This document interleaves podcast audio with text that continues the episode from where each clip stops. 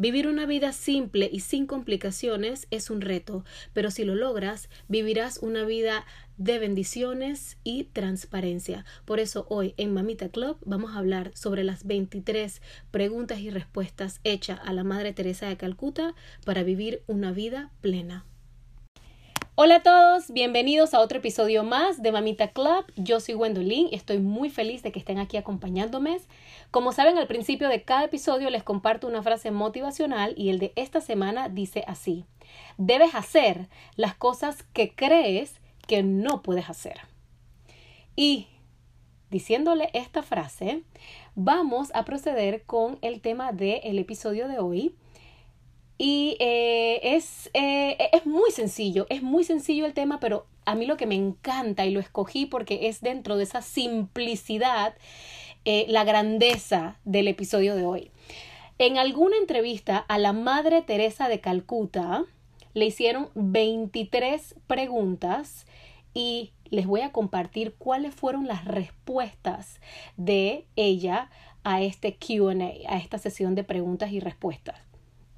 ¿Y por qué les quiero compartir esto? Porque de verdad la simplicidad y la claridad y la honestidad brutal de las respuestas te dejan pensando.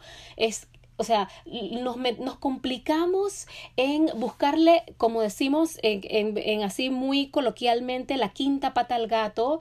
Y la verdad es que no. Con los tiempos que transcurren, con todo lo que hay eh, alrededor con toda la saturación de información y de, y de bullicio visual y auditivo, hay que vivir, hay que aprender como a, a, relajar los hombros y a, y a fluir y a, y a vivir con simplicidad y, y sin, sin, complicar las cosas. Entonces, por eso yo los invito a que escuchen bien, que anoten si es posible estas respuestas que ella dio a preguntas muy sencillas pero tienes que hacer el ejercicio de, em, de, de, no ver lo obvio, ¿ok? De ir detrás, de tratar de encontrar el significado, el poder que hay detrás de la simplicidad de las respuestas que ella dio.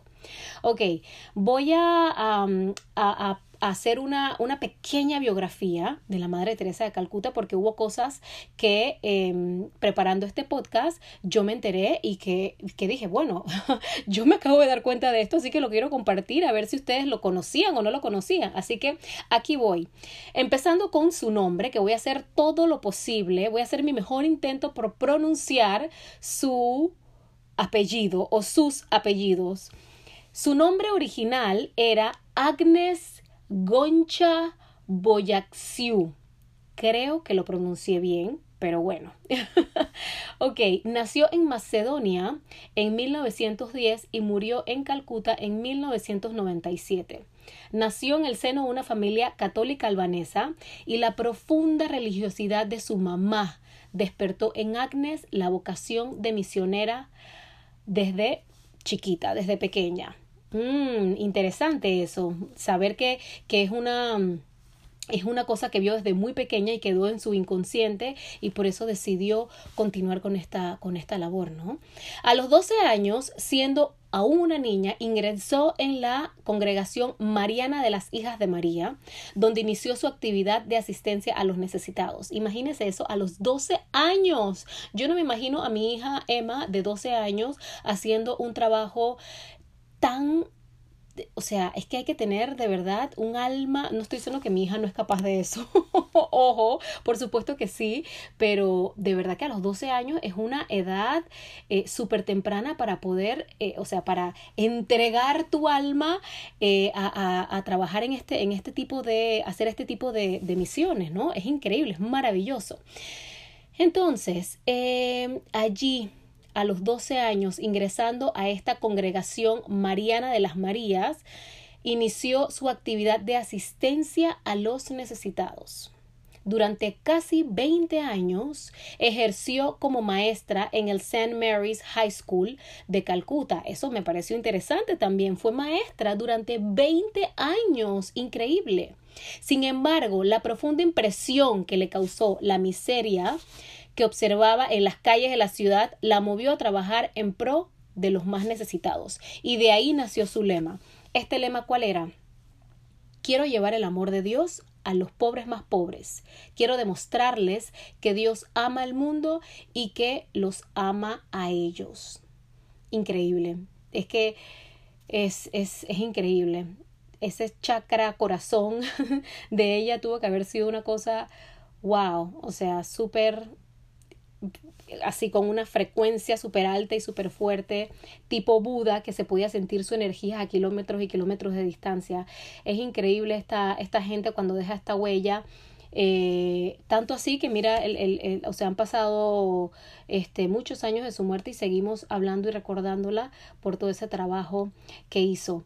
Eh, excelente trabajo de su madre, excelente trabajo también el que yo estoy haciendo, porque a pesar de que no visualizo, no solamente eh, mencioné el caso de mi hija, pero a mucha de las eh, de, la, de la juventud de ahora, porque es por una vez más por los tiempos que transcurren, nosotras como mamá tenemos la obligación de poder hacerlos aterrizar y humanizarlos con este tipo de, este, de cosas, estar en contacto con la naturaleza, con la gente más vulnerable.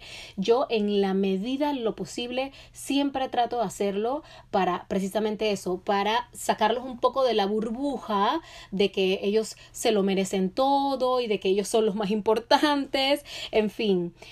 Ok, ahora vamos con lo grueso de nuestro tema, las 23 preguntas y respuestas que le hicieron a la Madre Teresa de Calcuta, mejor conocida, bueno, a Agnes, mejor conocida como Madre Teresa de Calcuta. Y aquí vamos. Ok. ¿Cuál es el día más bello? Fue la primera pregunta. Su respuesta fue hoy. Hoy es el día más bello. Número dos. La cosa más fácil, ¿cuál es? Su respuesta fue equivocarse. Número 3. El obstáculo más grande, ¿cuál es? Su respuesta fue el miedo. Número 4. El mayor error, su respuesta fue abandonarse. Número 5. La raíz de todos los males. Su respuesta fue el egoísmo. Número 6. La distracción más bella, el trabajo. Y aquí hago un pequeño paréntesis. Cuando yo leí esta sesión de preguntas y respuestas hace muchos años, yo tengo, no recuerdo hace cuántos años yo tengo de tener esta información, y yo cuando leí esta, esta pregunta y esta respuesta, la número 6 en específica, me quedó grabada, ah, como no saben, y cada vez que hay conflictos, bueno, conflictos no, turbulencias, cosas pasando en mi vida, yo qué sé, me, me, me hundo, me hundo, me sumerjo en el trabajo porque es la mejor distracción literalmente. Así que quería hacer eso, ese pequeño paréntesis, obviamente sin caer en el extremismo de, eh, de ser este, ¿cómo se llama? ¿Cómo se dice la frase esta? La de workaholic, o sea, sin caer en ese extremo de, este, de convertirse en workaholic, pero definitivamente que sí, es una muy buena distracción el trabajo. Cierro paréntesis y continúo. Número 7. La peor derrota, el desaliento. 8. Los mejores profesores, los niños. Dígame si esto no es una respuesta fenomenal. Número 9. La primera necesidad, comunicarse. Número 10. Lo que hace más feliz, ser útil a los demás, fue su respuesta. Número 11. El misterio más grande, la muerte. Número 12. El peor defecto, el mal humor. ¡Pum! Ahí lo tienen. Increíble. Número 13. La persona más peligrosa. Y su respuesta fue la mentirosa. Es que me, se, me, se me pone la piel de gallina cuando leo esto. Número 14. El sentimiento más ruin. La envidia. Número 15. El regalo más bello. El perdón hacia otros y hacia uno mismo. Ese es un paréntesis que hice yo. 16. Lo más imprescindible, el hogar. Belleza. 17. La ruta más rápida, el camino recto. nada de shortcuts. Eso es un paréntesis mío. Nada de shortcuts. Ir por la más recta. Número 18. La sensación más grande, la paz interior fue su respuesta. 19. El resguardo más eficaz, el optimismo. ¡Qué belleza! Número 20. La mayor satisfacción y su respuesta fue el deber cumplido. Número 21. La fuerza más potente. Su respuesta fue la fe. 22. La persona más necesaria y su respuesta fue los padres. ¡Ay, qué belleza! Y número 23, la cosa más bella de la vida y su respuesta fue el amor. ¡Ah, qué belleza! ¿Vieron? Vieron que son cosas sencillas. Les decía al principio, vivir con simplicidad, vivir con eh, sin complicaciones, e, es, una, es una maravilla, es una maravilla.